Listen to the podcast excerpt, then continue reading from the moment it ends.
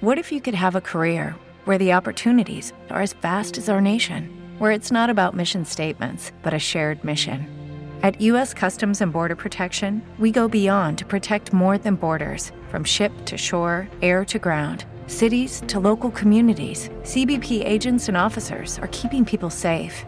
Join U.S. Customs and Border Protection and go beyond for something far greater than yourself. Learn more at cbp.gov/careers.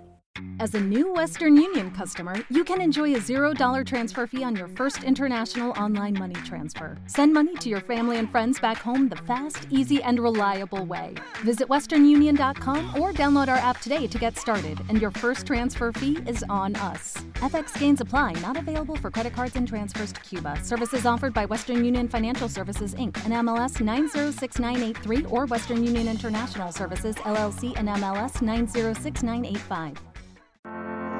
7 millones de dólares a la economía mundial. Toda vez que existen riesgos. Más del 90% son MIPYMES, que generan 80% de... Dame 20 minutos de tu tiempo y yo a cambio te daré información sobre los temas más relevantes en materia de comercio exterior, fiscal y aduanas con un toque humano.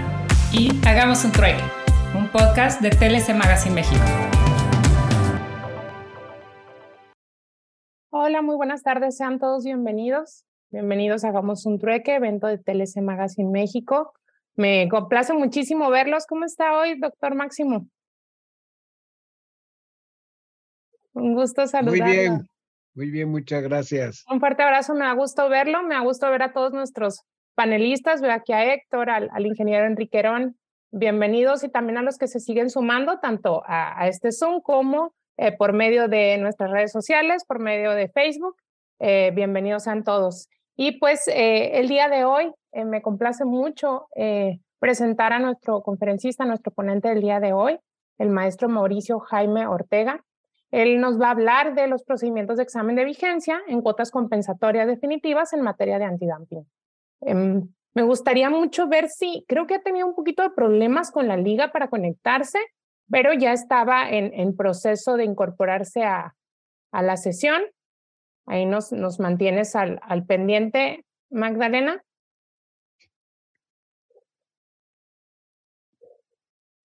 Bueno, creo que le está apoyando dándole soporte técnico. Hola, ¿qué tal, eh, maestro Héctor? ¿Cómo está?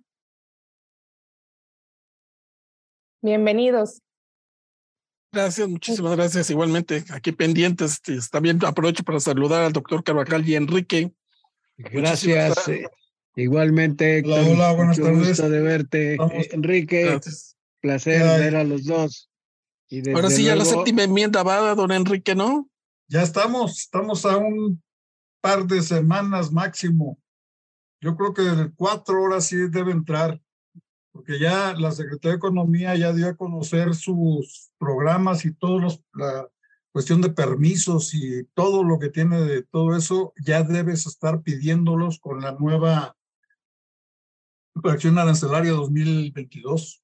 El 28 a lo mejor para entrar el primero en, en vigor de enero, ¿no? No, Eh, no, el, doctor, ah, el debe- transitorio, fíjate, el transitorio decía que una vez que el SAT dijera que ya estaba listo, iban a pasar 10 días y 10 entonces días. entraría en vigor, pero curiosamente hoy se publicó la tercera resolución de modificaciones a las reglas generales de comercio exterior y ahí salen una serie de modificaciones a reglas y a acuerdos y anexos y se dice que entrarán en vigor una vez que entre en vigor la mm, ley, la nueva ley de los impuestos generales de importación y exportación. Eso yo quiero entender que ya es el banderazo de salida por parte del SAT de que ya está listo para que este, se incorporen, porque dentro de lo que se modifica es el instructivo de llenado del pedimento, el anexo 22 y sus apéndices. Entonces, bueno, creo que eso era lo que quería Economía tener este, claro. Además, era lo que había pedido el SAT, que, que no, no yo entrara en vigor sin haber estado Yo listo. creo que de acuerdo a las cuentas que hago de los 180, di- de los, ¿qué son 180 días, no? 180. 180 días que de su publicación se cumplen el 4 de diciembre. Entonces yo creo que 4 de diciembre, pero es domingo, entonces el lunes 5 de diciembre amanecemos con, con la nueva ley. Sí, yo también coincido contigo, Enrique. Inclusive Economía sacó un oficio circular en donde da determinadas fechas y la última fecha que da es el 4 de diciembre. Sí. Entonces, sí, sí, es. Este, sí, porque dice que a partir de ese día ya tiene que, digo, de hecho, a partir de hace, digo, día 14, se cerraron la cuestión de permisos y todo eso en economía y te pide ahora que ya, si vas a pedir un permiso, vas a actualizar algo, tiene que ser con la nueva fracción arancelaria 2022. Claro, si tú tienes tus permisos vigentes hasta su vencimiento, pero a partir del 4 de diciembre te dice que tendrás que usar las tablas de correlación para indicar la fracción arancelaria. O sea, vas a usar la fracción 2022 y con la tabla vas a decir, mi permiso lo tengo para esta fracción que es correlativa con esta tabla. Y eso va a ser una cuestión. Inclusive, si tú te fijas, repito, hoy se publicó, entra en vigor la resolución el día de mañana. Si le cuentas a partir de mañana al 4 de diciembre, son los 10 días. Son los 10 días. Naturales, pero son los 10 días. Entonces, pondríamos suponer que ya se alineó y coincido totalmente contigo para el día este 5 de diciembre ya tenemos nuevas leyes. ya amanecemos con la nueva ley. Y todos los decretos, porque todos estaban propuestos. Todos, sí, todos estaban pospuestos a la entrada en vigor de la LIGIE. Sí. Pues Sin duda nos dará mucho material para, para tener un trueque. Yo creo que, que hay que ir trabajando, ingeniero, en, en, en esa plática. Vamos a estar todos esperándola con ansias. Y, pues, Coincido Es interesante, es interesante escucharlos, por eso este, este, esta sobremesa es, es importante con nuestros panelistas siempre retroalimentándonos. Eh, aprovechamos también para, para darle tiempo a nuestro conferencista que eh, tengo entendido que ya se estaba sumando, no sé si lo van a incluir ya dentro de los panelistas, Magdalena, o está todavía teniendo algunas dificultades. Eh, me gustaría ir a, aprovechando para presentarlo. Ahorita le... Adelante un, mensaje que eh, pues, nos tiene ahí el, el, presidente de Canaco Ensenada para que... Ah, excelente. Muchas gracias. Alguien conocido, ¿verdad? Alguien conocido, sí. Sí, conocido. Aunque ya no lo veamos. ¿Qué tal amigos? Los saluda el doctor Octavio de la Torre, presidente de la Cámara Nacional de Comercio, Servicio y Turismo en Ensenada, Baja California. Como ustedes recordarán, recientemente se publica una reforma a la Ley de Ingresos del Estado de Baja California para el ejercicio fiscal 2022, en la cual se prevé una sobretasa del 1.25, una sobretasa sobre el impuesto sobre remuneraciones al trabajo personal. Esta sobretasa, dentro del propio decreto, se establece que los recursos que se recauden van a ser ejercidos de manera directa e indirecta al fortalecimiento de la seguridad pública y la infraestructura en el Estado.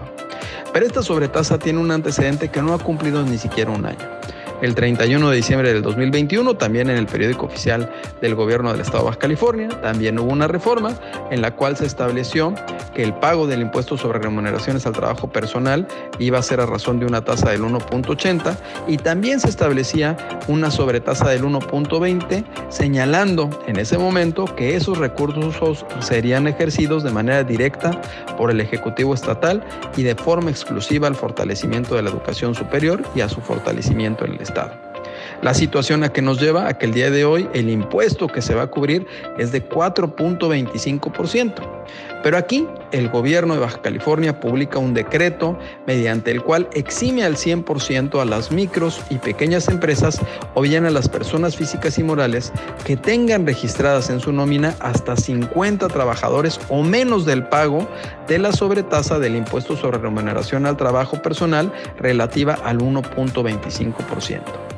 Y pueden solicitar este beneficio los microempresarios de cualquier sector que tengan hasta 10 trabajadores en su nómina, las pequeñas empresas del sector comercio que tengan hasta 30 trabajadores, las pequeñas empresas del sector industria y servicios que tengan hasta 50 trabajadores en su nómina y todos ellos lo van a poder solicitar y va a ser, eh, van a tener este beneficio durante la vigencia de este decreto, la cual el propio transitorio establece que es indefinida hasta que no se publique un decreto en contrario.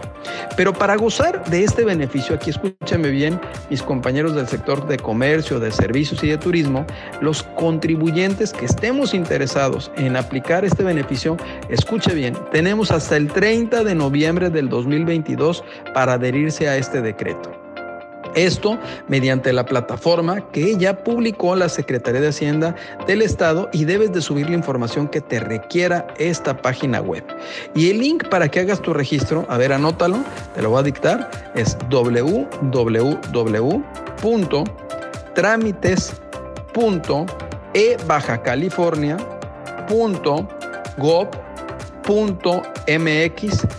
diagonal ventanilla única, diagonal ventanilla única, diagonal trámites, diagonal decreto guion medio MIPIMES, diagonal registro. Te invito de verdad a que consultes esta página y en caso de que te encuentres en este sector dentro del umbral que establece el decreto que publica el gobierno de Baja California, que apliques. Recuerda que es hasta el 30 de noviembre. Y para los que superan ese número de empleados, les vamos a mandar un mensaje también dándoles un pequeño análisis y algunas actividades que podrán realizar o que deberán de ejercer.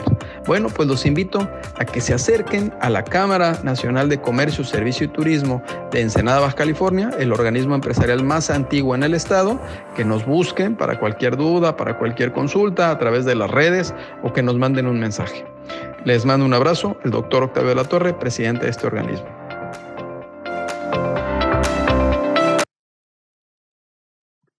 Eso, eso que acaba de hacer ahorita Octavio, ¿aplica nada más para Baja California? Exacto, este, este impuesto es estatal y solamente aplica para el Estado, para eh, este impuesto sobre nóminas para el Estado de Baja California. Eh, de hecho, eh, se estuvieron publicando algunos boletines durante la semana pasada. Cualquier cosa pueden consultarlo en, en nuestra página de, de telesasociados.com y de igual manera estuvimos mandando algunos boletines y resúmenes por medio correo electrónico. Em, me gustaría en, lo que nuestro conferencista se puede incorporar para no quitarle tiempo a su charla, ir presentando su, su semblanza. Isaí, si me ayudas a, compartirla. Muy bien, pues el día de hoy eh, nos va a acompañar el maestro Mauricio Jaime Ortega Peña, que es licenciado y maestro en Derecho por la Universidad Nacional Autónoma de México, doctorante por el Centro Universitario de Estudios Jurídicos CUE, exfuncionario por parte de la Secretaría de Relaciones Exteriores, la Secretaría de Economía y la Auditoría Superior de la Federación. Exbecario del Instituto Federal de Acceso a la Información, IFAI, consultor y asesor jurídico y litigante independiente en aduanas, comercio internacional eh, y propiedad intelectual. Ha impartido conferencias y tiene publicaciones en las materias de comercio marítimo, comercio internacional, prácticas desleales de comercio internacional, diversas materias en Derecho Internacional Público y Derecho Internacional Privado, Derecho de los Estados Unidos de América, catedrático del Centro Universitario de Estudios Jurídicos CUE, igualmente ha sido catedrático de la UNAM, Universidad Anáhuac del Sur, Universidad Marista, UNIBDEP y UNITEC. Ha participado en cursos y seminarios internacionales en la Universidad de Georgetown, Washington, D.C., Estados Unidos, en la Academia Internacional de La Haya, Países Bajos, en la Universidad de Carlos III en Madrid, España, y asistió a un curso sobre US Control Export auspiciado por the State Department of Ministry of Commerce de los Estados Unidos de América. Y bueno, antes de darle la bienvenida que esperamos que se puedan sumar, ah, ya, lo estoy viendo conectado al maestro Mauricio. Vamos a darle unos minutos para que su audio se pueda conectar adecuadamente. Hola, maestro, ¿nos escucha?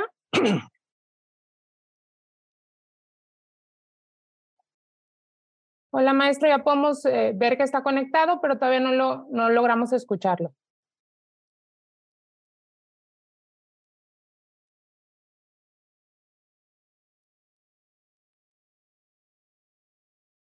Listo. A sus órdenes. Mauricio Ortega, a sus órdenes. Les pido una disculpa. Ahorita estábamos viendo unos aspectos técnicos y por eso no lograba yo entrar. A sus órdenes, antes que nada, maestra, saludarla. Me da mucho gusto saludarla y gracias por invitación. Muchísimas gracias y bienvenido, maestro. Nos fuimos adelantando con su semblanza para que eh, la audiencia... Excelente desempeño en la escuela. a sus órdenes. Sergio, de verdad, un privilegio que... los escucho, díganme.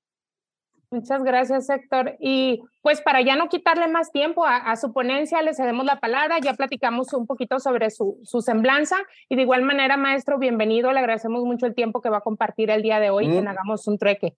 Le, le platico que son 40 minutos, se, se, dejan unos 10 minutos al final para preguntas y respuestas del, del panel y de los, los asistentes y yo le ayudo con, con esa lectura, ¿no? De las, de las preguntas al final.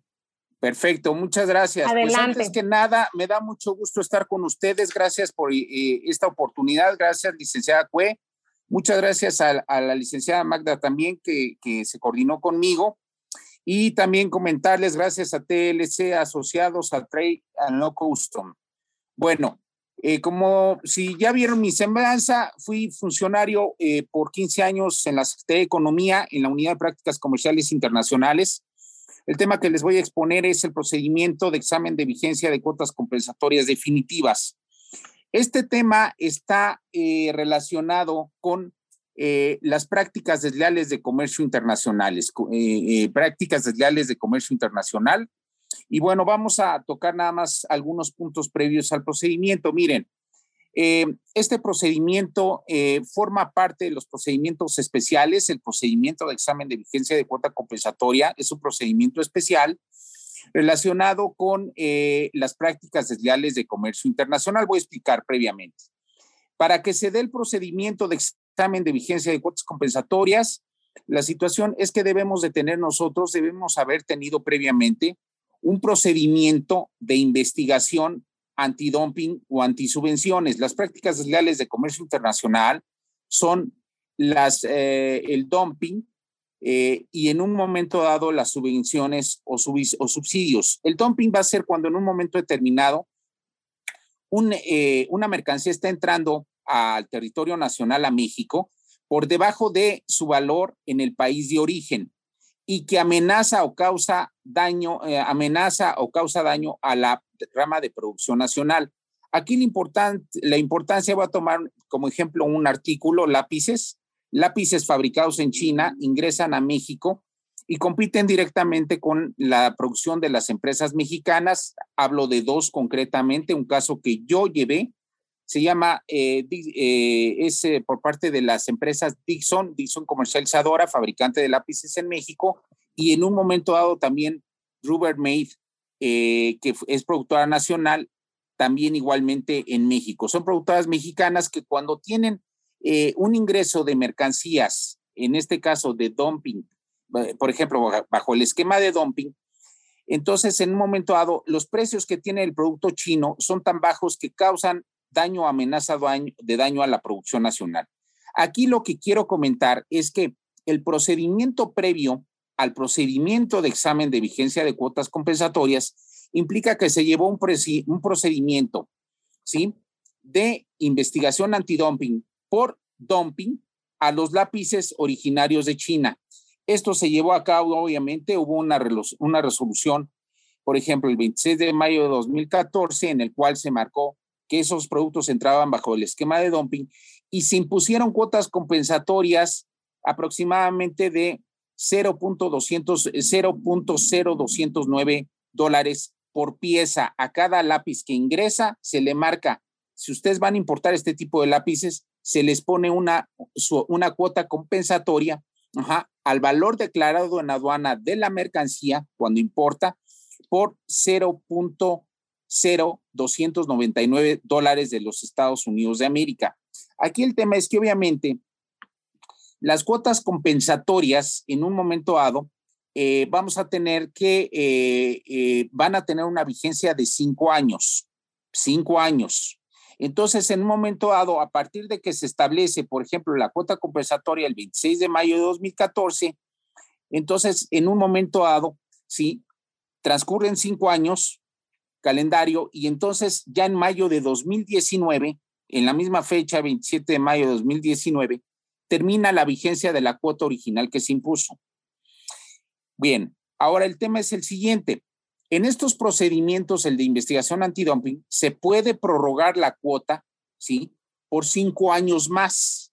Y este es el procedimiento de examen de vigencia de cuota compensatoria que en un momento dado ya es el tema central de lo que yo voy a exponer. Les comento lo siguiente, tanto en materia de prácticas desleales de comercio internacional, si, usted, si nosotros analizamos un procedimiento de dumping, un procedimiento de subsidios y en consecuencia, consecuencia un procedimiento de examen de una vigencia de cuota compensatoria, aquí el tema es que estos procedimientos se sujetan por regulaciones internacionales, ¿sí? Y regulaciones internas. Explico.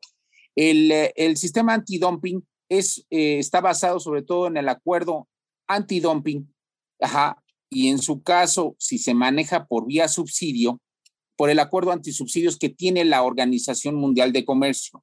Esto es el GATT, ¿sí? Como ustedes saben, en un momento dado, el GATT, el Acuerdo General sobre Aranceles, Aduaneros y Comercio, inicia en 1947.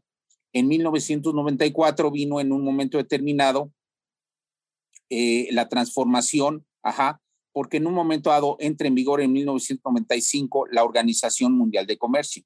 Entonces, aquí el tema está en que en un momento determinado, cuando yo tengo una protección contra prácticas desleales de comercio internacional por cuotas compensatorias impuestas, entonces esta protección, si la producción nacional demanda o tiene interés en que la cuota se prorrogue por cinco años más de vigencia de, de, aplicación de la cuota, entonces se lleva a cabo el procedimiento de examen de vigencia de cuotas compensatorias.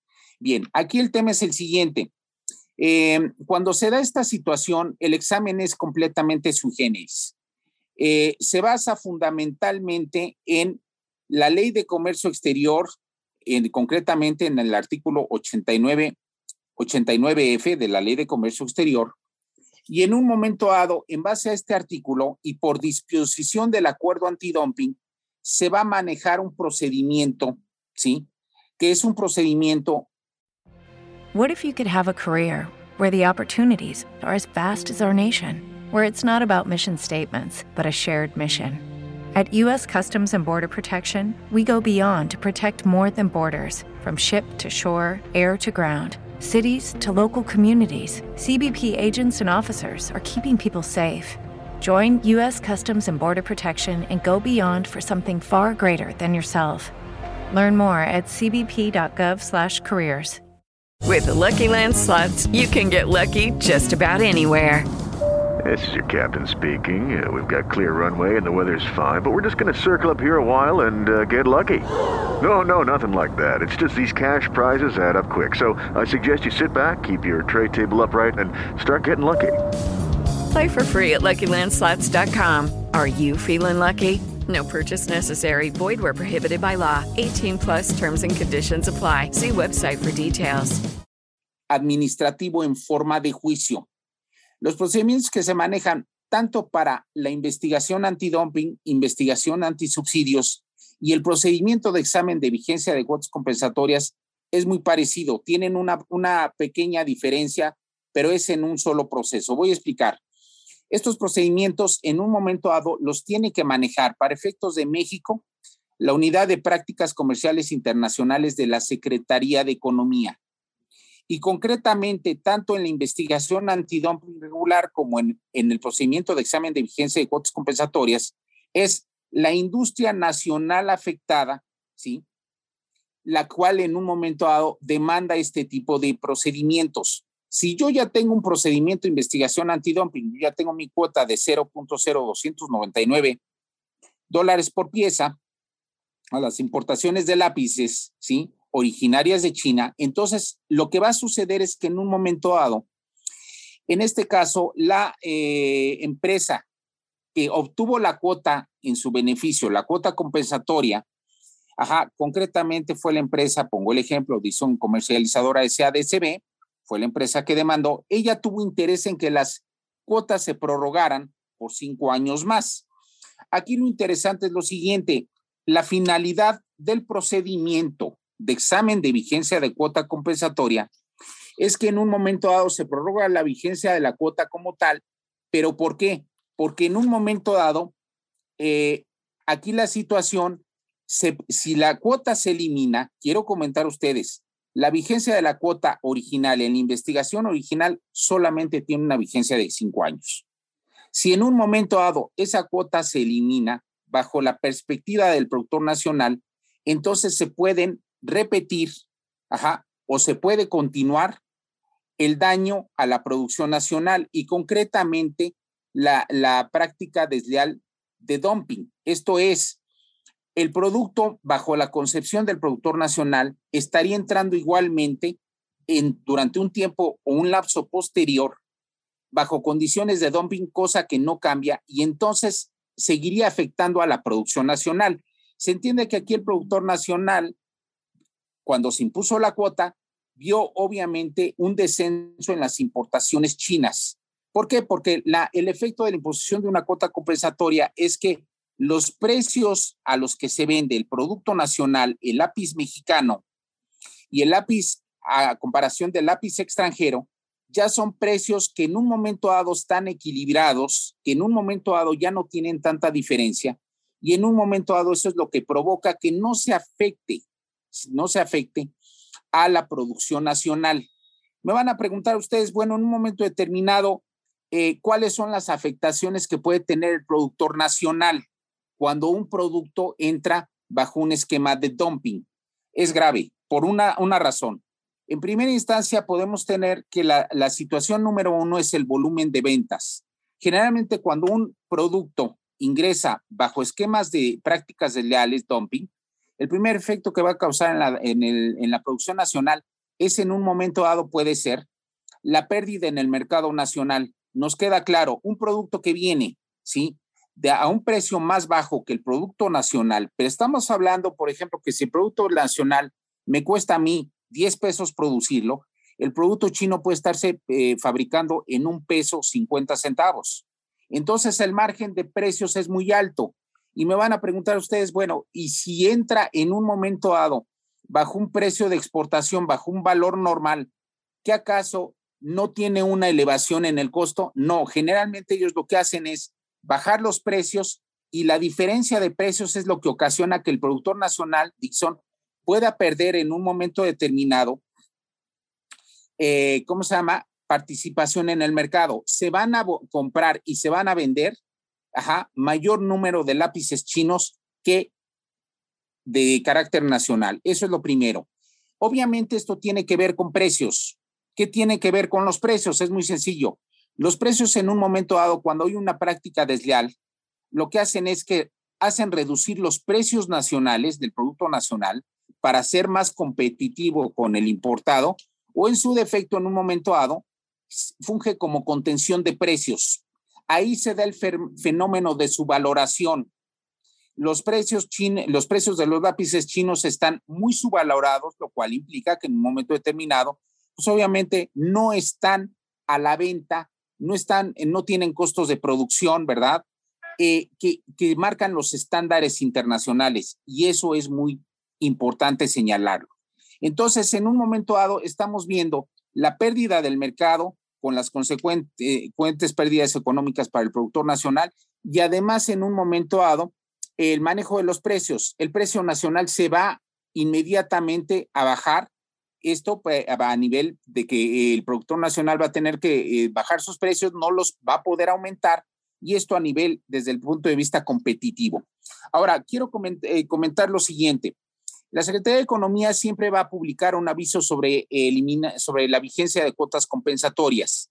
Y cuando hace esto es porque en un momento dado los productos que tienen cuota compensatoria va a marcar en qué fecha prescribe la vigencia de esa cuota compensatoria y en un momento dado invita a la producción nacional para qué? Para que inicie el procedimiento de examen. Esto es, tiene que presentar una solicitud para iniciar el procedimiento de examen, un, escrito formal, y acompañar un formulario de examen de vigencia de cuota compensatoria en la cual se van a vertir tanto la información contable, la información financiera, financiera económica, que se va a manejar dentro del procedimiento. Estos tipos de procedimiento, lo comento, son sumamente técnicos, son sumamente especializados, y eh, contienen aspectos legales, financieros, contables. Y en un momento determinado es son los requisitos que se requieren para que un procedimiento de este tipo inicie.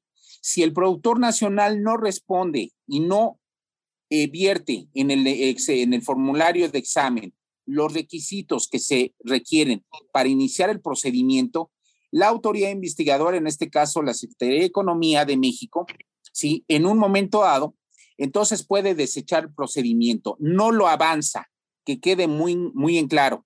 Si los, si los requisitos mínimos no están, entonces en un momento determinado lo que hago es desechar la solicitud y no doy por iniciado el procedimiento de examen de vigencia de cuota compensatoria. Entonces, en ese sentido, el productor nacional tiene que realizar una manifestación de interés antes de que concluya la vigencia de la cuota compensatoria. Yo había dicho que si para el 26 de mayo de 2014 se impone la cuota, la cuota prescribe, vamos, deja de, tener vigencia ya para el 27 de mayo de 2019, ¿sí? Y entonces, si no hay una manifestación de interés por parte del productor nacional para que se inicie el procedimiento de examen de vigencia de cuota, entonces lo que quiere decir es que no hubo interés, se concluye la cuota compensatoria y no hay ningún problema. ¿En qué sentido podría darse esto? Si el producto importado ya no se ya no llega a México, pero no es el caso con productos chinos, porque los chinos finalmente bajan sus precios. Hay ocasiones, y lo quiero comentar, en que la aplicación de cuotas no es suficiente y entonces a ver, me están mandando mensajes, este, no me voy a distraer, si ustedes me permiten, déjenme terminar la exposición. Eh, Correcto, maestro, al final los leo, usted eh, no se distraiga ahorita con los mensajes, al final les Sí, por favor, por favor, para, para no distraerme con ustedes. A ver, eh, voy a ver todas las preguntas, no se preocupen. Si en un momento dado hay una, una manifestación de interés, entonces se da inicio al procedimiento como tal. Aquí lo interesante y lo quiero señalar de una vez el producto ya fue definido en una investigación antidumping previa y por eso se impuso la cuota compensatoria. La, cuota compensatoria se impone en este caso a los lápices de color y grafito, no siendo especializados eh, los de dibujo, los, los que son para niños, los que traen gomitas, los que son de plástico. No, hablamos de lápices en sentido formal, por ejemplo, que tienen madera, que en un momento dado tienen grafito ajá, como tal, o tienen en un momento, pueden ser también lápices de color, pero en un momento dado, la, la, cuestión es que es un, es un lápiz de carácter estándar. Y si es estándar como tal, el producto está definido. Aquí lo que les tengo que comentar es lo siguiente. Se revisa la vigencia de la cuota compensatoria, si se elimina o no se elimina y los efectos que tiene, pero ya no se discute nada en relación a la cuestión de la descripción del producto. La descripción del, producto, cuando hablamos en estos procedimientos, se está planteando en relación a eh, tratamiento arancelario, usos y funciones que tiene, normas oficiales mexicanas aplicables, cuál es el proceso productivo y en un momento dado, obviamente, los usos y funciones que tienen lugar. Cuando se inicia un procedimiento de este tipo, este procedimiento en un momento determinado se le van a aplicar las reglas del procedimiento de investigación antidumping generalmente en ese sentido. No cambian los procedimientos más, más que en una situación, lo voy a comentar brevemente. En un procedimiento de investigación antidumping yo tengo una resolución final, tengo una resolución preliminar y tengo una resolución eh, final. Tengo la de inicio, perdón, resolución de inicio de investigación antidumping resolución preliminar de investigación antidumping y resolución final de investigación antidumping. En el procedimiento de examen se llevan a cabo las mismas etapas como tales, nada más se elimina la cuestión relacionada con la resolución preliminar. Entonces, en el procedimiento de examen de vigencia de cuota compensatoria, a diferencia del procedimiento de investigación antidumping, ya no tengo la resolución preliminar. Esa es la única que se elimina pero todas las etapas posteriores al procedimiento, esas sí se cumplen. Bueno, en ese sentido, una vez que se publica la resolución de inicio de examen de vigencia de cuota compensatoria, se dan aproximadamente 28 días hábiles para que, puesto que el que presentó el formulario de examen fue el productor nacional Dixon, entonces las importadoras, como puede ser, voy a tomar un ejemplo, comercializadora mexicana, México-americana, como importadora, en un término de 28 días hábiles me presente pruebas, ¿sí? Ese es el primer periodo probatorio. Después vamos a tener en un momento dado, ya que presenta eh, las pruebas la comercializadora mexicana americana, presenta los argumentos y pruebas en defensa de por qué las importaciones de lápices de origen, de origen chino, ¿sí? En un momento dado no afectan o no dañan a la producción nacional de México. La Secretaría de Economía lo que hace es controvertir y hace los análisis correspondientes a este tipo de información. En los procedimientos de prácticas desleales, como en cualquier otro procedimiento, lo comento, puesto que es un procedimiento administrativo en forma de juicio, las pruebas se confrontan y no nada más es vertir argumentos, yo tengo que vertir pruebas. Entonces, en un momento determinado, lo que va a suceder aquí es que en un momento dado eh, se tiene el primer periodo probatorio y al, al primer periodo probatorio, la Secretaría da un espacio más o menos de ocho días hábiles para que el productor nacional a esa información que presenta comercializadora mexicana como importador formule réplicas. Quiero comentar que hasta que no se publica la resolución final, la Secretaría de Economía en el Diario Oficial de la Federación no hace la valoración de los argumentos y, y pruebas presentados en todo el procedimiento. Eso es importante señalarlo. También puede haber en el procedimiento, sí, en una primera instancia, requerimientos de información. En prácticas desleales de comercio internacional, incluyendo los, las investigaciones antidumping, antisubsidios, así como en el examen de vigencia de cuotas compensatorias, se pueden formular requerimientos de información a las partes. Hay partes que son las que intervienen en el procedimiento, como Dixon Comercializadora, Rubbermaid, pongo el ejemplo, que tienen un interés jurídico, obviamente, pero también se hacen eh, eh, requerimientos de información a los denominados no partes. ¿Y esto qué quiere, qué quiere decir? Que puede ser a lo mejor algún agente aduanal, puede ser a lo mejor alguna cámara industrial, puede ser en un momento dado este, eh, la asociación, por ejemplo, de, puede ser Canacintra, puede ser la ANFIES, por ejemplo, Asociación Nacional de, de importadores de artículos de, escritura, por ejemplo. Entonces, ¿qué pasa? Si la Secretaría necesita información, no tiene ninguna limitación para requerir de, esa de esas no partes, ¿sí? Información relativa a los productos investigados. Y concretamente esto se refiere sobre todo a ubicar cuál es la, la situación económica y financiera en un momento determinado de las empresas nacionales que están demandando el examen de vigencia de cuota compensatoria definitiva. Bueno, me gustaría, eh, voy a continuar en un momento determinado, ya lo comenté, comparecen las, el productor nacional, comparece el importador y comparecen los no partes. Los eh, argumentos más importantes se vierten en la resolución, ¿sí? en la resolución final y va valorando la Secretaría. Aquí comento a ustedes, después de los requerimientos de información, se abre un segundo periodo probatorio. Y en ese segundo periodo probatorio, ahí se les da la oportunidad, nuevamente 28 días hábiles, y se da la oportunidad tanto al productor nacional, a Dixon, como a Rubbermaid, como las partes que quieran intervenir en ese momento para que presenten más argumentos y pruebas que sean en un momento dado complementarias a las que ya, ya presentaron en la, primera etapa, en el primer eh, periodo probatorio. Y lo importante es esto, que en un momento dado fortalezcan sus posiciones, ya sea de que se extienda la vigencia de la cuota compensatoria impuesta o en un momento dado de que se elimine si es en el caso del importador. Bueno, algo importante es que en un momento dado, después de esta etapa, viene una audiencia pública.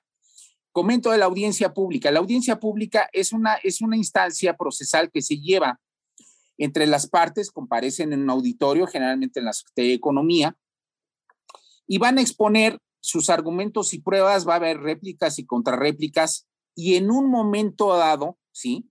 Da lugar a que, a que en un momento dado fijen sus posturas. ¿Por qué?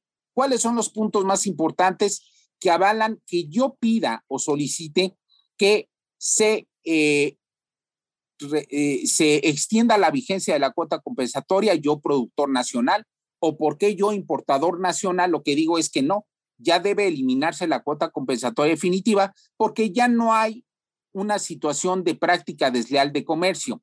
Aquí lo interesante es que en un momento determinado se fijan las posturas y entonces ya cuando en un momento dado termina la audiencia pública, formalmente ya viene otra etapa en la cual se llama, se le llama alegatos. Son las conclusiones finales que presenta por escrito las partes y que en un momento dado, aquí lo que va a consistir es que se fijan las posturas finales una vez que se ha, agotado la audiencia pública. Quiero comentar a ustedes que en un momento determinado, cuando esto se da, ya la etapa de los procesos del procedimiento está agotado.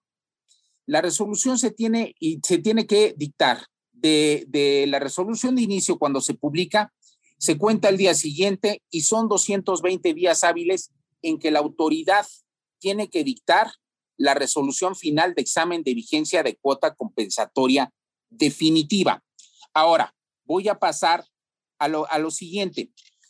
Toda la información que se presenta en el procedimiento, toda esa información, de acuerdo a la ley de comercio exterior, se puede clasificar en información pública en información confidencial o comercial reservada.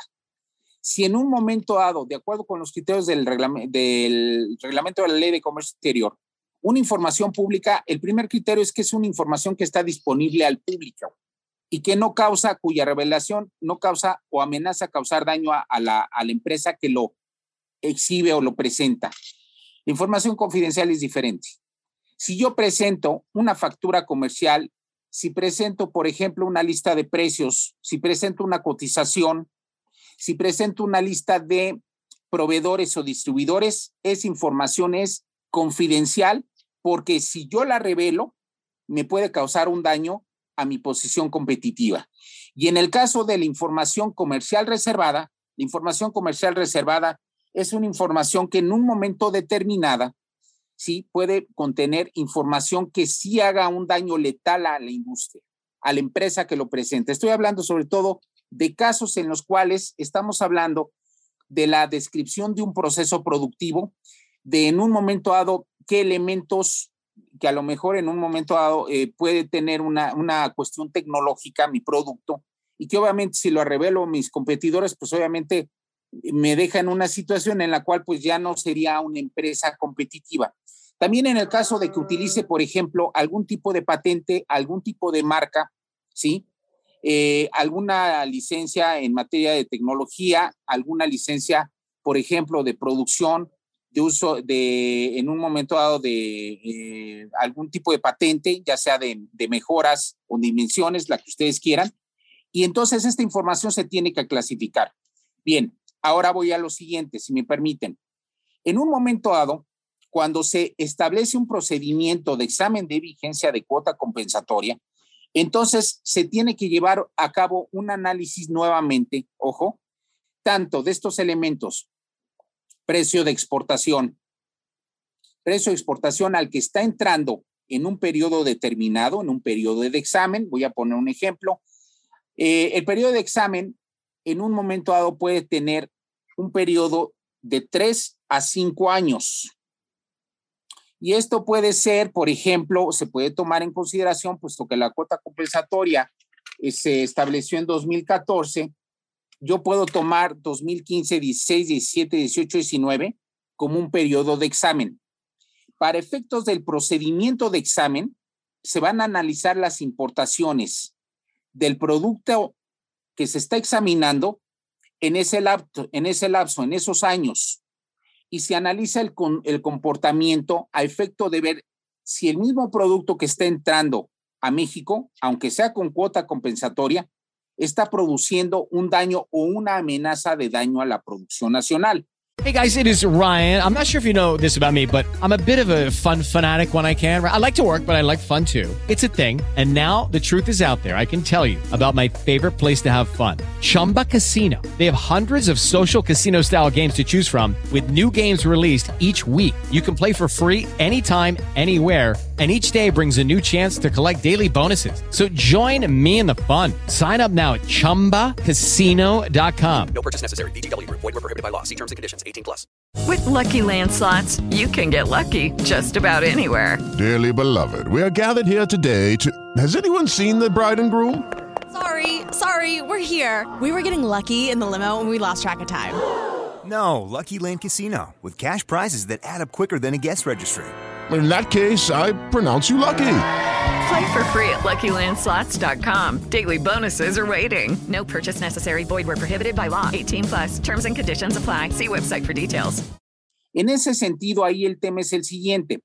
Tengo que, para saber si se va a repetir o se va a continuar tanto el dumping como el daño, entonces tengo que analizar los mismos prácticamente tengo la posibilidad, la posibilidad de analizar los mismos elementos, ¿sí?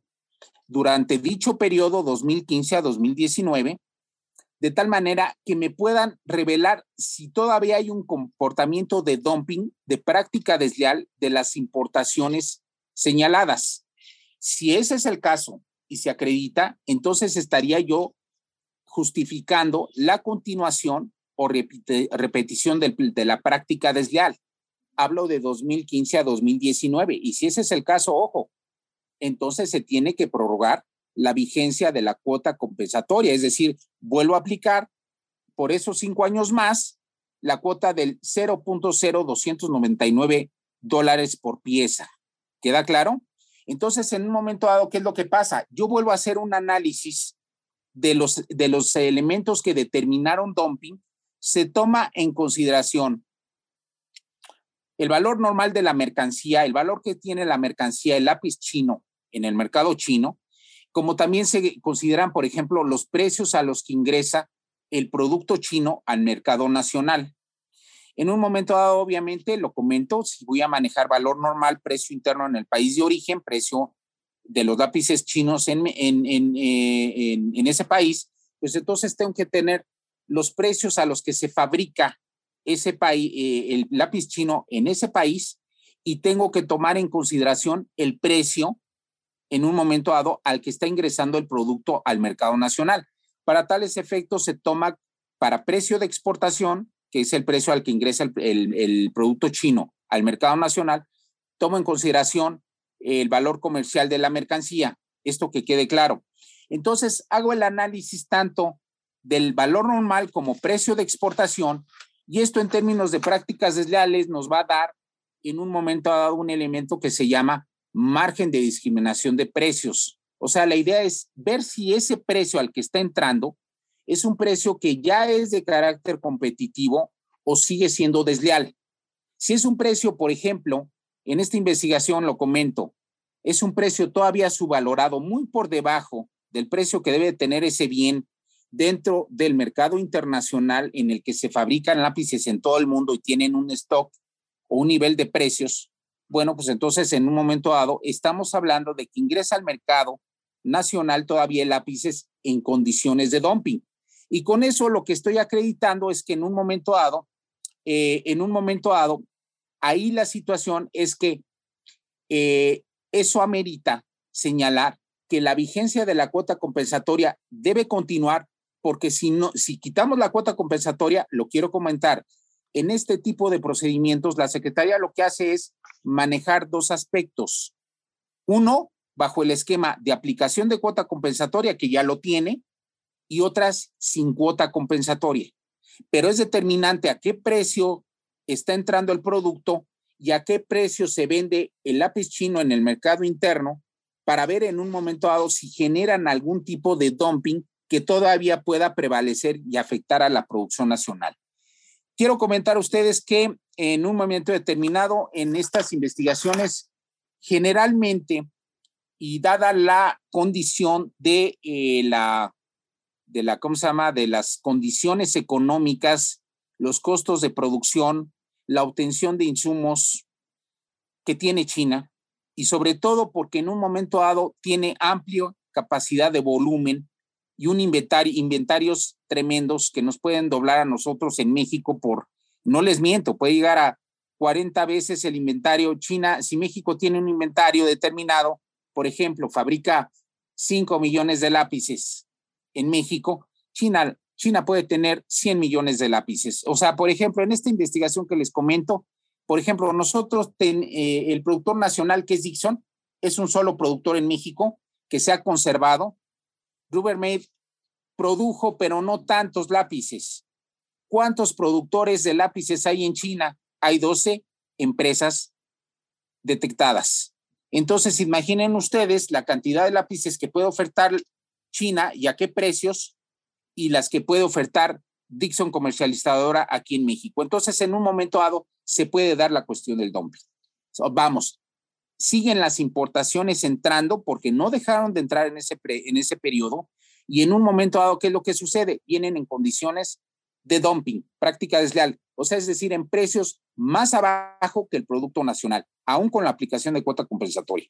Bien, la conclusión de la Secretaría en este caso fue que la Secretaría analizó la información de precio de exportación y de valor normal de acuerdo con las metodologías descritas y determinó que existen elementos suficientes para sustentar que de eliminarse la cuota compensatoria se continuaría el dumping de las exportaciones a México de lápices originarios de China. La práctica desleal de dumping se compone de dos elementos, de tres elementos. Explico rápidamente. Una es la cuestión de el dumping que lo integran. Precisamente el valor normal, el precio de exportación y en un momento dado, después viene la cuestión del análisis sobre la continuación o repetición del daño. En una, una investigación ordinaria se habla de análisis de daño o amenaza de daño, pero aquí, por ser exámenes, continuación o repetición de daño.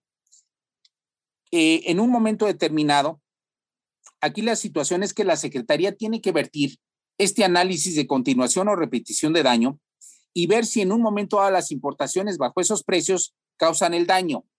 Si es así, entonces se forma una relación causal. Y aquí el tema es, en un procedimiento ordinario, la relación causal ya está acreditada, pero también se tiene que ver los indicadores financieros y económicos de la empresa nacional, ojo, de tal manera para ver qué efectos está teniendo la importación de esos bienes en la producción nacional. El tema aquí es que en un momento determinado, de alguna u otra manera, los elementos se repiten. Y por eso la Secretaría tiene que entrar a un segundo análisis que voy a comentar ahorita. Es el de continuación o repetición del daño. Aquí el tema es, eh, se analizan, los factores que voy a mencionar son los que se analizan en daño. Y hay un principio en prácticas desleales que dice que no todos los factores de daño deben estar comprobados, pero si son suficientes para causar un daño a la rama de producción nacional que le integra en este, en este caso, en el procedimiento de examen de vigencia de cuota, los indicadores de Dixon, entonces sí se da por cierto el daño y por acreditado. Aquí en este caso vamos a tener que analizar estos factores. El mercado internacional. Importa mucho a la Secretaría saber qué países, además de China, son fabricantes de lápices, en qué porcentaje, y en un momento dado tener información sobre precios internacionales. Eso es importante comentárselos. Eh, luego se analiza el mercado nacional, ese es el que compete a Dixon. Y cuando en un momento dado analizamos los factores de mercado nacional, ahí lo que se está estableciendo es si hay un análisis real y potencial sobre las importaciones. Eso es importante. ¿eh? Se tiene que hacer una vinculación un poco también de los precios internacionales con el mercado nacional y, ver cuál es la, la, cuestión del análisis real y potencial sobre las importaciones, porque en un momento dado, un, un eh, producto que viene en condiciones de prácticas desleales o que amenaza con continuar bajo condiciones de prácticas desleales, lo que va a suceder es que generalmente se, inclusive el precio al que se exporta, como es el lápiz chino, viene en condiciones todavía más bajas, más bajas que los precios internacionales que cuesta fabricar un lápiz del que estamos investigando o el que estamos analizando en el examen. Aquí el tema es, también se tiene que analizar en estos aspectos, por ejemplo, la cuestión relacionada con los efectos reales y potenciales sobre los precios. Ok, se comparan los precios a que vende el producto el productor nacional, Dixon comercializadora, y se compara con los precios a los que está entrando el producto importado. Si hay una diferencia sustancial, si la cuota compensatoria funcionó en un periodo, entonces me lleva al esquema, al foro, de que no voy a aplicar la cuota. Y ahí la comparación es, a ver, sin cuota compensatoria, vamos a comparar el precio del lápiz que, que importa China, al que está entrando actualmente, y el precio al que fabrica Dixon. Pero ya estamos hablando, por ejemplo, eh, me estoy poniendo, me estoy ubicando en 2019-2020, ¿sí? Entonces, esas comparaciones son fundamentales. También se tiene que revisar en un momento dado otro indicador. Lo quiero comentar, son varios. Eh,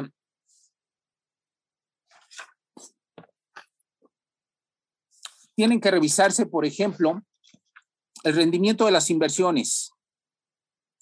Dixon, por ejemplo, en este caso, en este, en este, en este caso, eh, para evitar el costo de insumos, porque habían subido mucho los insumos internacionales, estableció una planta en uno de los estados, si no mal recuerdo, fue Oaxaca, en la cual se iban a fabricar las tablillas de lápices, que en un momento determinado iban, lo que iban a provocar es que Dixon no tuviera un alto costo en la producción del producto nacional.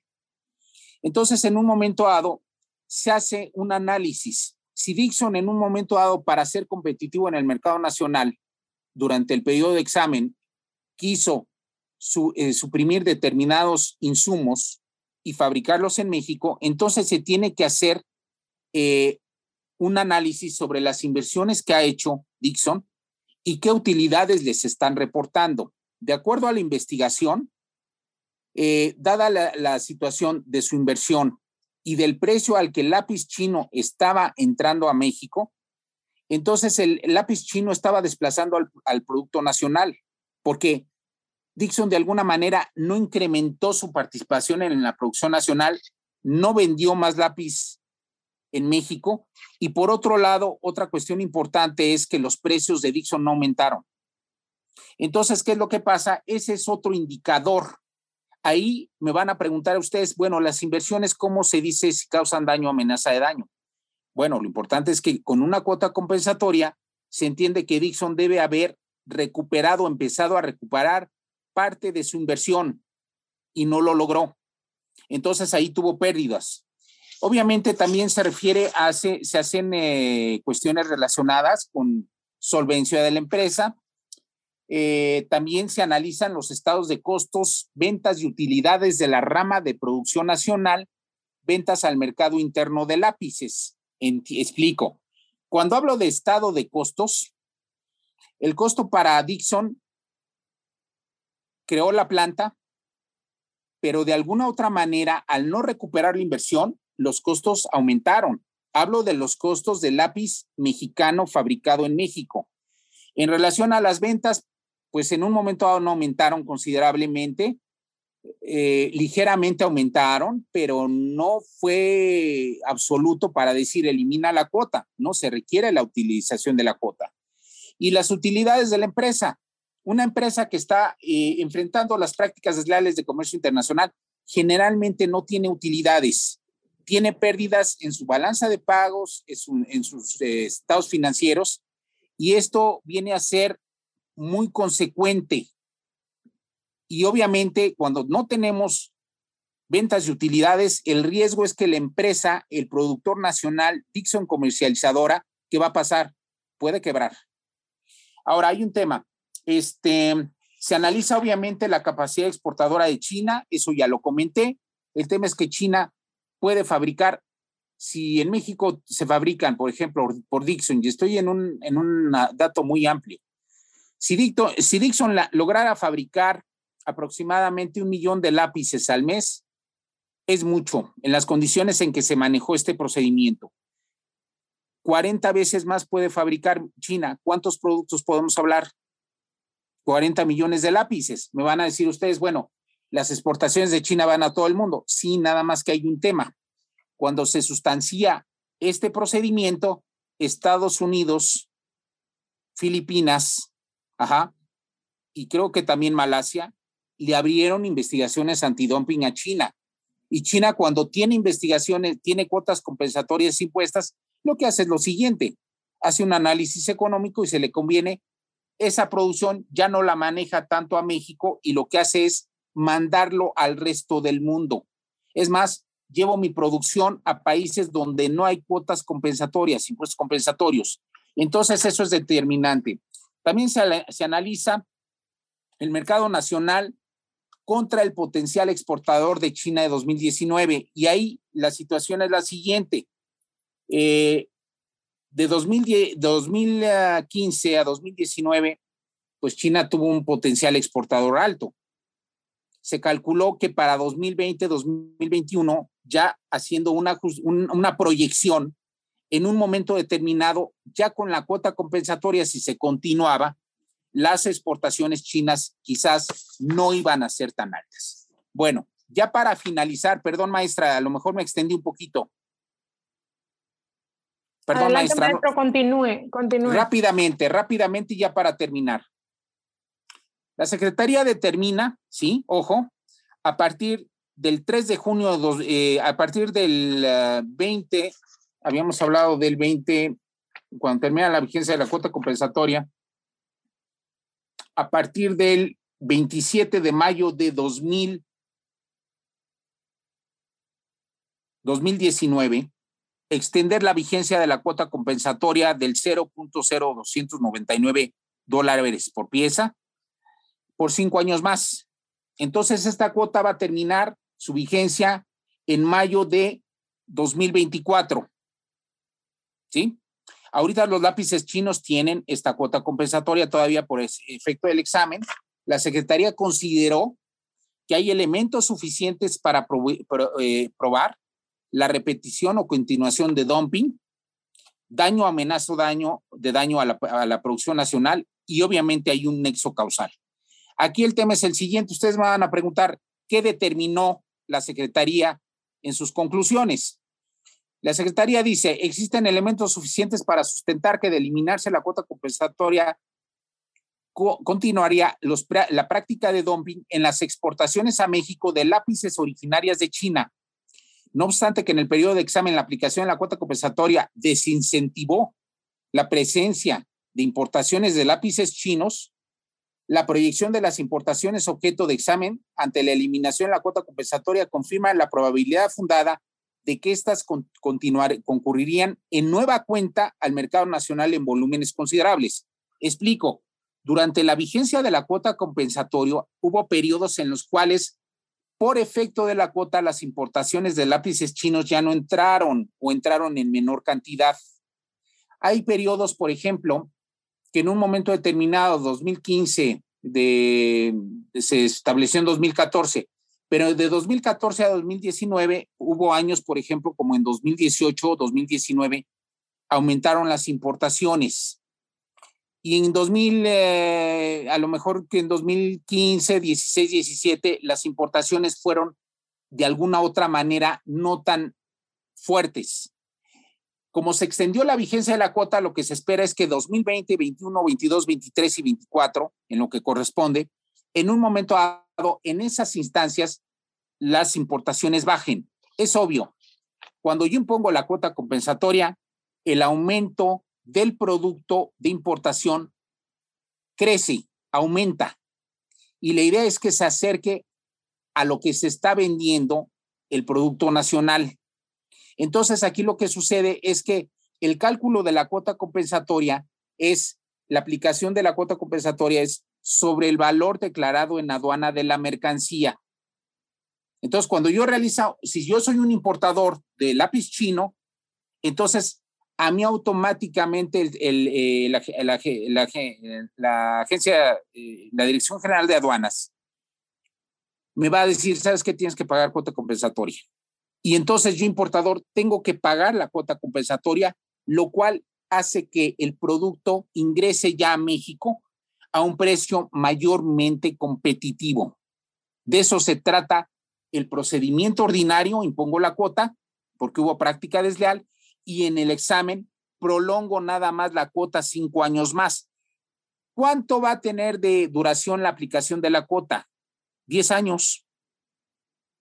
Cinco del procedimiento ordinario de investigación antidumping y cinco por la confirmación de la vigencia de cuota compensatoria. Voy a, voy a adelantarme un poquito.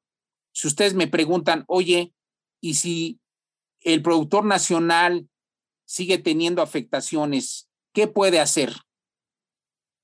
Si tiene elementos para comprobar que hay una práctica desleal mayor, más amplia, puede solicitar el inicio de otra investigación antidumping o si le funcionó esta cuota en parte del análisis que ellos llevan, entonces pido que la cuota se extienda cinco años más.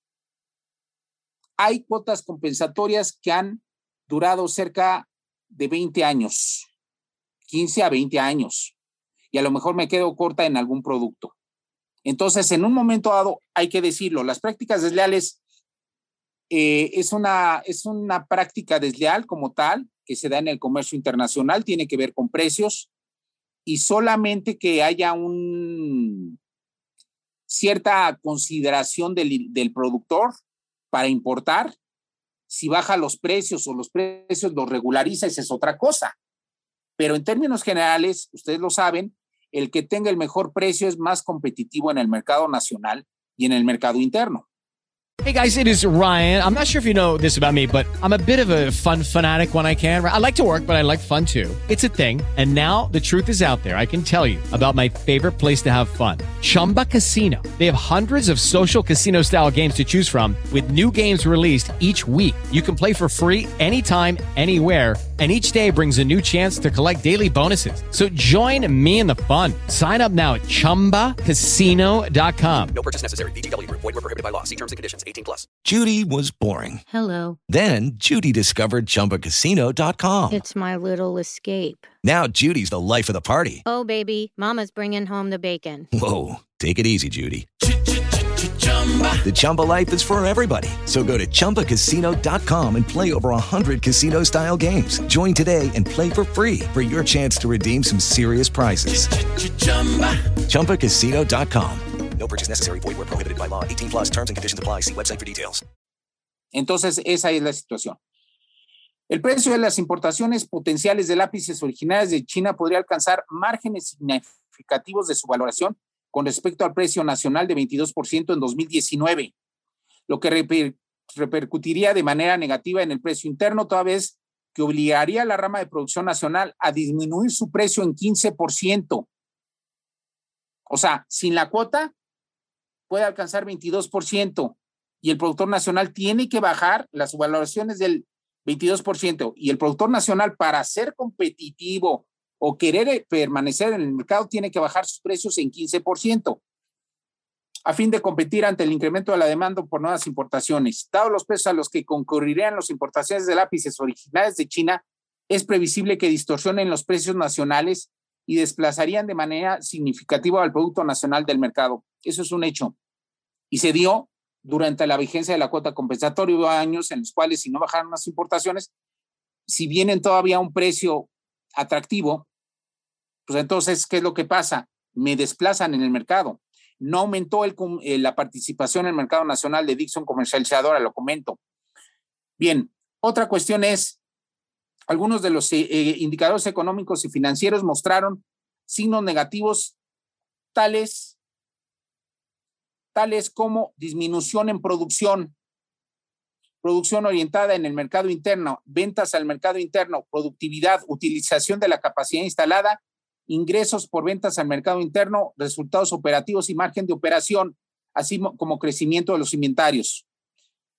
Entre las afectaciones más importantes a la rama de producción nacional, que causaría la eliminación de la cuota compensatoria en el periodo proyectado de 2019, con respecto a los niveles registrados en el periodo de examen, destacan disminuciones en producción y de los indicadores que señalé, de los indicadores económicos y, financieros, la Secretaría va señalando de los cálculos que ella hizo con la información de las partes y que captó en el todo el procedimiento cuáles son los elementos negativos. Todos los indicadores de los que hablé, todos tienen efectos negativos.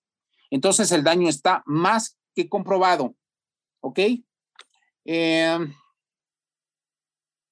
bien, eh, aquí terminaría yo, maestra. Estoy a sus órdenes. Muchísimas A sus gracias. órdenes, maestra. Gracias Muchas gracias por todo lo que nos compartió. La verdad, muchísima información. Eh, me gustaría darle la palabra a nuestros panelistas para ver si quieren eh, hacer alguna pregunta antes de pasar a las, a las preguntas del chat. Adelante, gracias. Adelante, ingeniero. Gracias, gracias, Silvia. Muy interesante, maestro Mauricio. Gra- gracias a sus órdenes, maestro, ingeniero. Qué, qué fuerte Qué es todo esto de las cuotas compensatorias y todo esto. Y una pregunta que tengo es que muchas veces nos damos cuenta de que se abre una cuota compensatoria y nunca se le da un término. Muchas veces se siguen y se siguen y no te dicen hasta hoy se termina la cuota compensatoria. ¿Y qué pasa cuando el precio de quien se hizo el estudio varía? Por ejemplo, estás hablando de los lápices. Los lápices me los venden a un centavo. Ahora ya varió y ahora me lo venden a un centavo y medio. ujú. ¿Qué pasa con esa cuota compensatoria? ¿Sigue igual? Bueno, eh, aquí, aquí este, rápidamente eh, comento, gracias ingeniero por su participación, su pregunta, ingeniero Enrique, me da mucho gusto. Mire, se trata de lo siguiente, la vigencia de la cuota compensatoria en las investigaciones de origen, a las de origen les llamo, cuando tenemos una investigación antidumping o una investigación por subvenciones o subsidios. Entonces ahí se dan las investigaciones ordinarias. Si se imponen las cuotas compensatorias por efecto de ley y de acuerdo también a, la cuestión del, del GATT. Las cuotas compensatorias tienen una vigencia de cinco años nada más. Fiscalmente se les conoce también como aprovechamientos. Ahora, comento. ¿Cómo, cómo se da la extensión de las cuotas? Es muy interesante lo que, pre- lo que, lo que se da. Es precisamente mediante la interpos- interposición del procedimiento de examen de vigencia de cuota. Pero también se da por otro procedimiento que eh, lo voy a comentar nada más, lo voy a mencionar, es el procedimiento de revisión de cuota compensatoria. La ley, la ley establece la posibilidad de que cuando se establece una cuota compensatoria, pongo de ejemplo la de lápices que fue en la resolución final del 26 de mayo de 2014. La cuota tiene vigencia de cinco años. En 2019, entonces, de acuerdo a la investigación ordinaria, la primera, está vigente en 2015, 16, 17, 18 y 19. Por ley, si hay procedimiento, la ley prescribe que puede usted pedir la revisión de cuota compensatoria cuando en un momento dado han cambiado las circunstancias. Si en un momento dado, y aquí está la clave, el importador dice, oye, le pusiste cuota compensatoria al producto y yo ya vi que el productor nacional aumentó sus precios. Oye, lo que hace el, importador, el exportador o el gobierno del país al que se le atribuyó la mercancía, pueden pedir el inicio del procedimiento de revisión y pedir que esa cuota compensatoria en revisión se modifique, es decir, que se disminuya ajá, o se elimine. Pero para tales efectos yo tengo que demostrar que económicamente, efectivamente, durante, el, durante ese año, antes de pedir la revisión, aplicándose la cuota, el productor nacional no tuvo ninguna afectación. Entonces aquí, aquí nos vamos a la confrontación tanto de indicadores económicos financieros y en un momento dado, obviamente, con la debida argumentación legal. ¿Y qué es lo que pasa? Si la Secretaría ve que una cuota compensa, por ejemplo, una cuota compensatoria ya no, no tiene por qué estar o no es efectiva, entonces lo que va a hacer es modificarla o eh, modificarla reduciéndola o en un momento dado eliminándola. Ese es por parte del procedimiento de revisión. Sobre todo aquí hay una cuestión importante, lo quiero comentar. Cuando lo demandan en revisión importadores y exportadores es modificación o eliminación de cuota.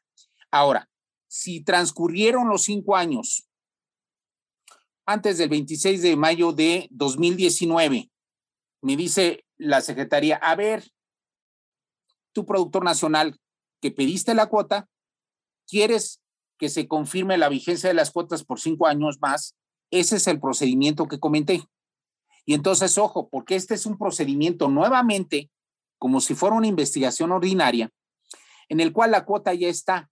Lo único que se va a hacer es no, no se va a revisar si debe existir la cuota, la cuota ya está, no, se va a analizar si, si eliminándose, si eliminándose, se, se repite o continúa el dumping y el daño o amenaza de daño. Vamos a suponer que en un momento dado el productor nacional no lo acreditó. Lo que va a pasar es que en un examen de vigencia de cuota, la Secretaría va a tener que eliminar las cuotas.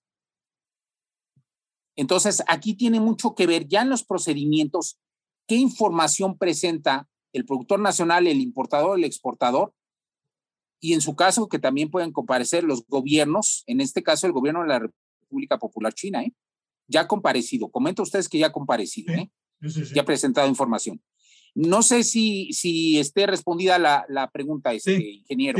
Sí, sí, sí, muy bien. Y nada más otra, otra digo, Con todo gusto, con todo gusto. Doctor Carvajal, si no se pronuncian en esos cinco años al, al, vencimiento de este término de los cinco años, ¿se elimina? Después, sí, efectivamente. Voy a lo siguiente. Actualmente ya existen tesis jurisprudenciales y obligan a las autoridades investigadoras a, en un momento determinado, dictar las resoluciones en prácticas desleales en el término legal que debe corresponder. La Secretaría de Economía se arriesga a sanciones si en un momento dado no dicta la resolución, ¿sí? Eh, por ejemplo, si se lleva el examen. El examen, eh, explico, ¿eh? El examen tiene una vigencia, les bueno, el, procedimiento de examen dura 220 días hábiles. La Secretaría de Economía tiene que emitir una resolución final confirmando o eliminando la cuota compensatoria dentro de esos 220 días hábiles. Si no le emite, se entiende que es en sentido negativo, pero hay un tema aquí. Si ustedes ponen un amparo, les van a dar la razón y la cuota no va a tener validez.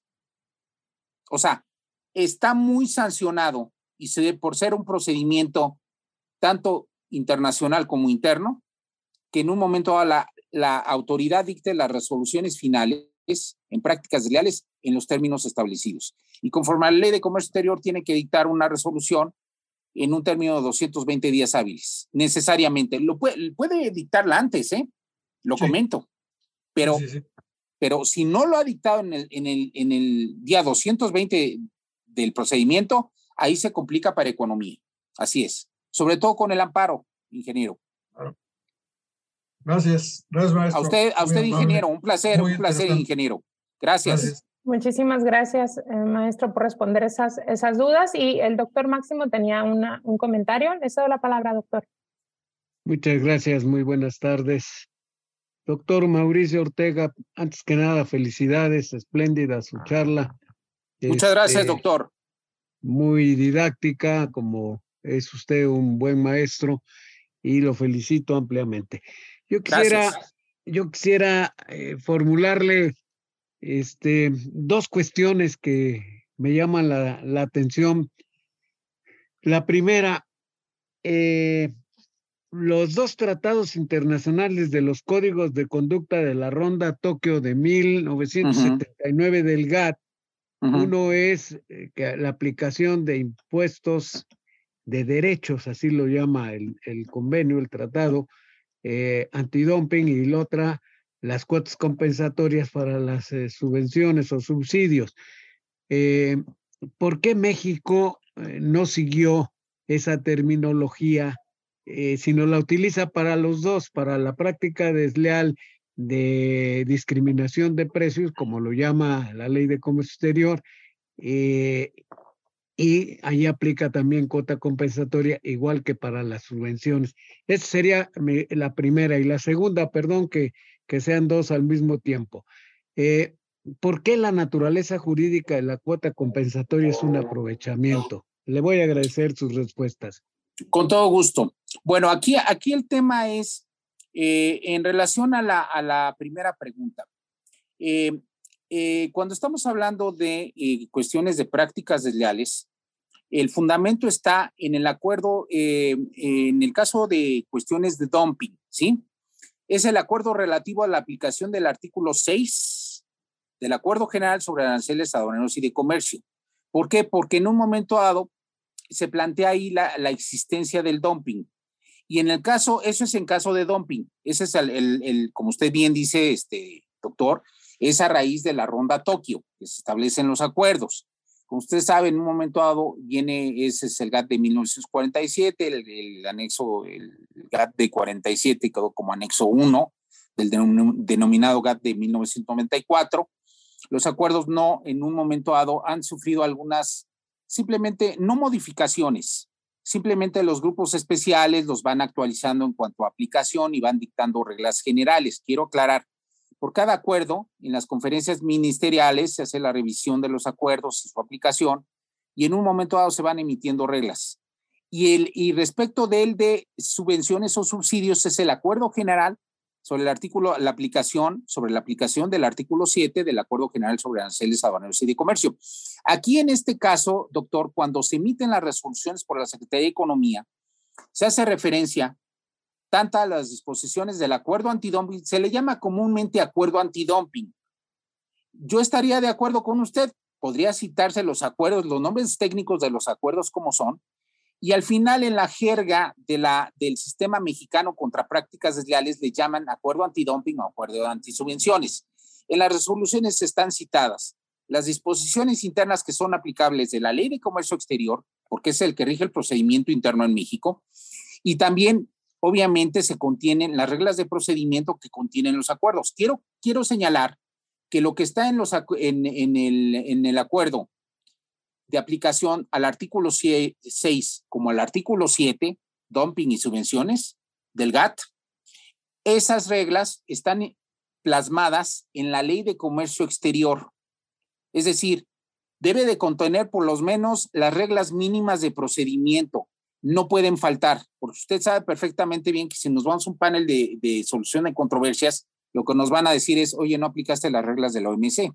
Entonces, la autoridad cuida mucho y el gobierno mexicano cuida mucho de que la ley de comercio exterior en un momento dado satisfaga las de los, eh, los requerimientos que para el manejo de estos procedimientos hacen tanto el acuerdo antidumping como el acuerdo sobre subvenciones o subsidios.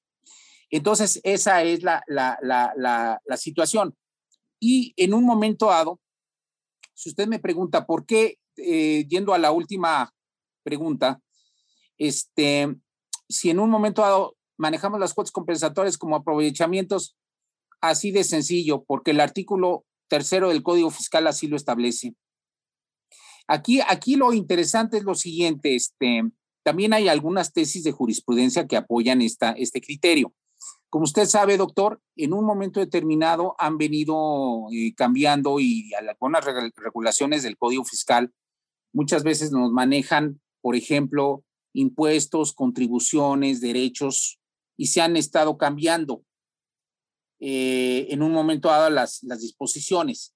Actualmente, ¿sí? La cuota compensatoria se maneja como aprovechamiento y yo lo que entiendo es que es, una, es un ingreso que obtiene el Estado de los que se manejan de manera extraordinaria. Entonces, por esa razón se están clasificando ahí quiero comentar, si ahí ha intervenido la Secretaría de Economía o la, la autoridad investigadora en prácticas desleales en esta materia, no, porque es eminentemente fiscal. Entonces se entiende que los, que las, eh, los aprovechamientos, como son las cuotas compensatorias, son de los tipos de ingresos extraordinarios. No son ordinarios, son extraordinarios. Y ahí se les catalogó en materia fiscal pero esa es la razón. Esa es la razón, doctor. No sé si usted eh, sea clara mi exposición, si lo puedo apoyar en algo más, dígame. No, sí, desde luego que sí. Únicamente recordarle que el artículo séptimo de los códigos de conducta eh, del GATT original del 47 y 48 que entró en vigor es sobre el sistema de valor y las subvenciones creo que están en el artículo decimosegundo. Así es, es que aquí... No en el séptimo. A lo mejor tuve la confusión, yo lo voy a checar. Yo me acuerdo que yo, no desmerecen nada su práctica ni su respuesta, nada más. Eh, la aclaración, El sistema, el sistema de valor está en el artículo séptimo, que dio eh, originalmente a un sistema de valor llamado en la teoría positivo y que ahora está fundado en el valor de transacción. Y es el 12 el que habla de las subvenciones, pero eso no tiene mayor importancia en cuanto a su extraordinaria plática, muy aleccionadora, muy bien documentada. Al contrario, gracias, le agradezco mucho. Las gracias se las damos nosotros. No, al contrario, al contrario, doctor, un placer y muchísimas gracias. Yo checo el dato y este, eh, sí, definitivamente le comento, yo, yo me titulé en maestría con una, con un, eh, el manejo de la investigación antidumping y sí también comparto la opinión que usted tiene en el sentido de que pues ¿por qué no utilizar en las resoluciones el nombre correcto, el nombre completo? ¿Sí? Que en un momento dado utiliza el acuerdo del GATT, porque de alguna manera en esto, y, nada más remarco, sí es muy importante señalar que el sistema mexicano contra prácticas desleales, como el de todo el mundo, ¿eh? parte del GATT. O sea, definitivamente es la norma internacional la que le da el, el carácter. Y todo lo que está contenido y todo lo que se vierte en las investigaciones tiene que estar conforme a las disposiciones del GATT, porque si en un momento dado no es así, vienen los paneles de, de, solución de controversias. Y, y, también tiene efectos en los paneles binacionales de eh, los tratados de libre comercio. Sí, gracias, doctor. Muy, muy reconocido. Muchas gracias. gracias. doctor. Gracias, muy amable. Muchísimas gracias a, a, nuestros panelistas también por sus, por sus preguntas. Hay algunas felicitaciones, algunas participaciones también en el chat. Y bueno, eh, eh, maestro Mauricio, nos gustaría continuar con algunas de las, de las preguntas, pero pues eh, en virtud de que ya nos hemos avanzado un poquito con el tiempo, eh, quería señalar nuevamente nuestro agradecimiento por acompañarnos el día de hoy, por, por darnos esta charla. Sin duda, esperamos verlo una vez más aquí en su casa, en el trueque, en, en, futuras, en futuras sesiones. Nos va a dar mucho gusto recibir. Y si me permite, maestro, daré lectura de manera muy, muy breve a un reconocimiento que le damos por parte de Hagamos un Trueque, eh, que, menciona que Hagamos un Trueque le otorga el presente reconocimiento al maestro Mauricio Jaime Ortega por hacer un trueque en la práctica virtual con el tema procedimientos de examen de vigencia de cuotas compensatorias definitivas en materia de antidumping. El día de hoy, 23 de noviembre, firmado por el doctor Octavio de la Torre, por la maestra Daniela Martínez, eh, y pues eh, nuevamente un abrazo. Muchísimas gracias, maestro. Un gusto tenerla. Muchas gracias, este, maestra. Eh, de verdad, un placer. Me dio mucho gusto estar con ustedes y sobre todo este, tener esta, esta, esta conversación, esta plática. Les comento, como lo, bien lo dijo el doctor Carvajal, he sido maestro en varias instituciones públicas y privadas y cuando estoy en videoconferencia o donde esté, lo importante es eso, es el intercambio de información y obviamente escuchar a mis alumnos. Entonces, es un placer. Al contrario, el agradecido soy yo. Hemos llegado al final del trueque de hoy. Muchas gracias por acompañarnos. Esto fue Hagamos un trueque vía Zoom, un evento de TLC Magazine México. Si te gustó esta plática, no olvides compartir cada evento con tus contactos, para que así continuemos esparciendo conocimiento y nos mantengamos actualizados. Encuentra todas nuestras pláticas a través de nuestra plataforma de educación en línea ingresando a www.tlcmagazinemexico.com.mx en la sección de cursos, donde podrás verlas nuevamente sin costo. Si estás interesado en algún tema específico, envíanos un mensaje a través de las redes sociales de TLC Magazine México y buscaremos un experto que pueda aclarar tus dudas. Esto fue Hagamos un trueque.